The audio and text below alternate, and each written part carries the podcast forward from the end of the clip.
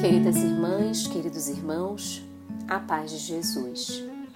Aqui é Luziane Bahia e está no ar mais um podcast Café com Espiritismo. O que Jesus espera de nós? Qual pode ser a nossa contribuição no contexto atual? De que forma podemos servir? Aproxima-se o tempo em que se cumprirão as coisas anunciadas para a transformação da humanidade. Ditosos serão os que houverem trabalhado no campo do Senhor, com desinteresse e sem outro móvel senão a caridade. Neste trecho inicial da mensagem intitulada Os Obreiros do Senhor, em o Evangelho segundo o Espiritismo, o Espírito da Verdade afirma a necessidade do trabalho nestes tempos que são chegados destacando a importância da qualificação através da prática da desinteressada caridade. Convida-nos a refletir que, além da vontade de ser útil, é essencial que nos aprimoremos vencendo o egoísmo, permitindo que, em essência, sejamos caridosos. É o estímulo ao serviço com a nossa doação integral. Para tanto, o desprendimento das imperfeições que elevamos como tesouros em nossas vidas e que nos trazem e promovem ao outro tanta dor e sofrimento. E a percepção de que, onde quer que estejamos, ali se encontra o campo do Senhor para que aremos e edifiquemos. Ainda destaca a mensagem em reflexão.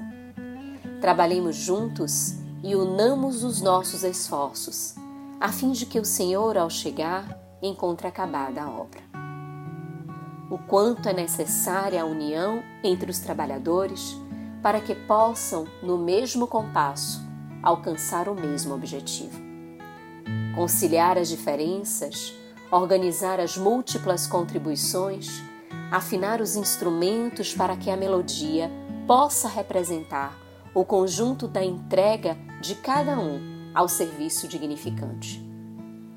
A obra se iniciou nas primeiras horas com os desbravadores do campo, dedicados servidores que exploraram a terra, capinaram e araram na vinha do Senhor, a fim de fincarem as bases da moralidade nos corações humanos. Foram os pioneiros em nome do bem, e por isso mesmo os desafios foram inúmeros e marcaram as etapas do progresso.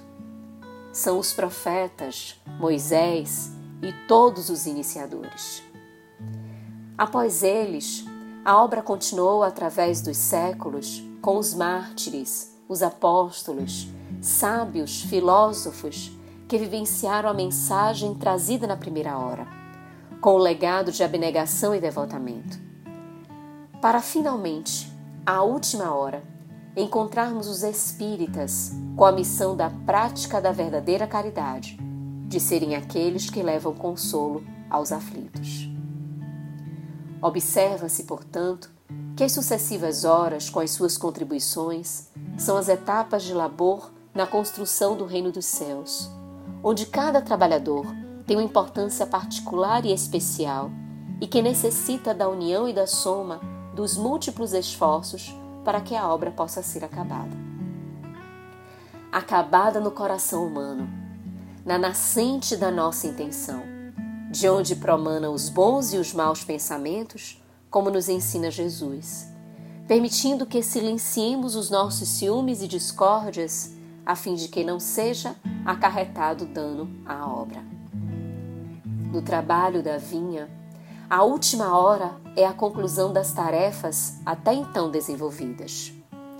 É o momento em que se macera a uva para dela sorver o líquido precioso, de sabor especial, grande objetivo de todo o labor e de todas as horas.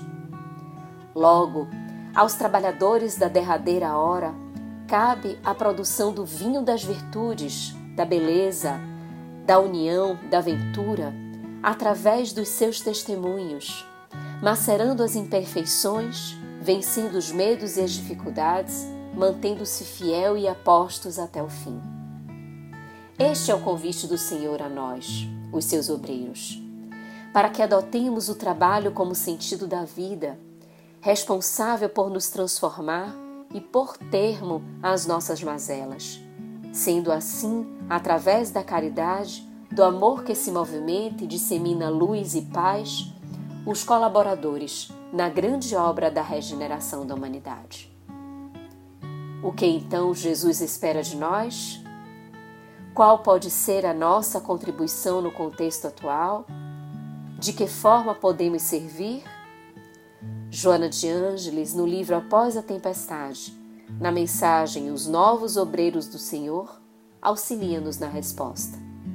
Diz a benfeitora: incendiar de entusiasmo e esperança a terra e as criaturas dos nossos dias, aprofundando estudos da codificação, de modo a trazê-la ao entendimento das massas. Diante de qualquer ataque, o silêncio, que é a lição de coragem pouco conhecida. O defensor da nossa honra e do nosso trabalho é o Senhor. Perseveremos, mesmo quando aparentemente os resultados parecerem tardar ou não corresponderem às nossas aspirações. Reunamo-nos todos com frequência, a fim de dirimirmos dúvidas e incompreensões. A palavra de cada irmão é moeda de valor que nos merece consideração. E conclui Joana: não será fácil. Nada é fácil. O fácil de hoje foi o difícil de ontem e será o complexo de amanhã. Quanto adiemos agora, aparecerá depois, complicado, sob o acúmulo dos juros que se capitalizam ao valor não resgatado. Assim, reafirmemos em nós a aceitação do convite do Espírito da Verdade para que sejamos os seus obreiros. Sabendo que, em sendo os últimos, Colaborando com a etapa final de uma grande obra, somos também os primeiros de um mundo novo que se anuncia e que temos a honra de poder iniciá-lo servindo. Então avancemos. Jesus nos espera. Com gratidão imensa no coração, um grande abraço e até o próximo podcast Café com Espiritismo.